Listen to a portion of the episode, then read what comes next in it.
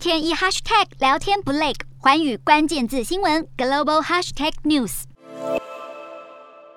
这一节的寰宇大话题要来关注到的是，二零一八年美中贸易战爆发之后，其实美国的企业他们对中国投资意愿是大幅的下滑，所以有许多的跨国企业他们就惊觉了，多年来他们全球仰赖的中国制造恐怕是回不去了，因此让转往东南亚投资设厂的外国企业是不断的增加。那么这当中，越南就成为了最受外资青睐的国家。来看到数据就显示了，美越两国其实去年的双边贸易额是突破了一千。亿美元大关。那么，同时为了要防止中国势力持续在亚太地区扩张，美国组织的 IPEF 也是有意要将战略焦点逐渐的转向东南亚。而 IPEF 的首轮名单当中，当然也有包含越南。所以可见，美国是有意要拉拢印太战略的东南亚盟友。不过，越南到底有什么样的优势，能够顶替中国成为下一个世界工厂呢？先来看到人口的部分，越南的总人口数现在呢是来到了九千八百五十一万，所以即将要成为全球第十五个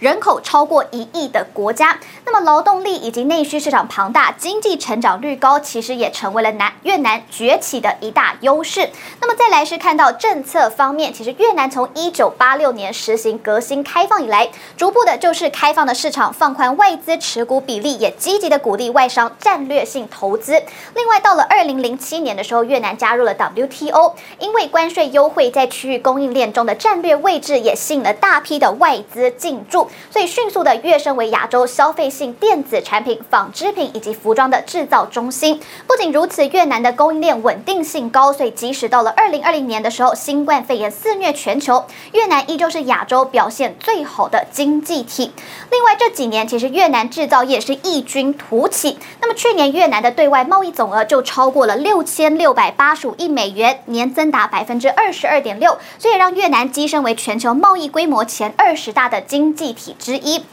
那么，其实越南之所以能够脱颖而出，原因就在于他们的产业结构。越南从二零一零年开始的时候，出口项目是着重在电子产品；到了二零一五年的时候，超越马来西亚，成为东南亚最大的电子产业出口国。另外，就是由于越南的经济不会过度的依赖中国，所以也得以撑过美中贸易战，并且在疫情期间是成功的搭上了科技业、资通产品与远距商机，所以让越南在二零二零年的时候超越了新马，仅。至于印尼、泰国、菲律宾是位居东南亚的第四大经济体，而且越南政府他们优渥的租税优惠、充裕且相对较廉价的薪资，也成功的吸引了不少的企业是由中国移转的跨国企业来投资。那么其中，三星对于越南的投资是最多的，在二零一九年的时候关闭了所有在中国的手机工厂之后，越南就成为三星最大的海外生产地。那么截至今年二月中，三星对越南的投资总额就达到了大约一百。九十二亿美元，